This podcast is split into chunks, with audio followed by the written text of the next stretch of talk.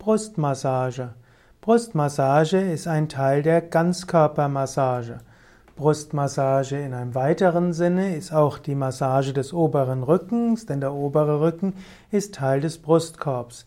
In einem engeren Sinn ist die Brustmassage die Massage der Vorderseite der Brust. Brustmassage ist etwas sehr Intimes und daher sollte man, bevor man eine Massage nimmt, absprechen, ob da eine Brustmassage dabei sein sollte oder auch nicht. Brustmassage kann ein schöner Teil einer Partnermassage sein.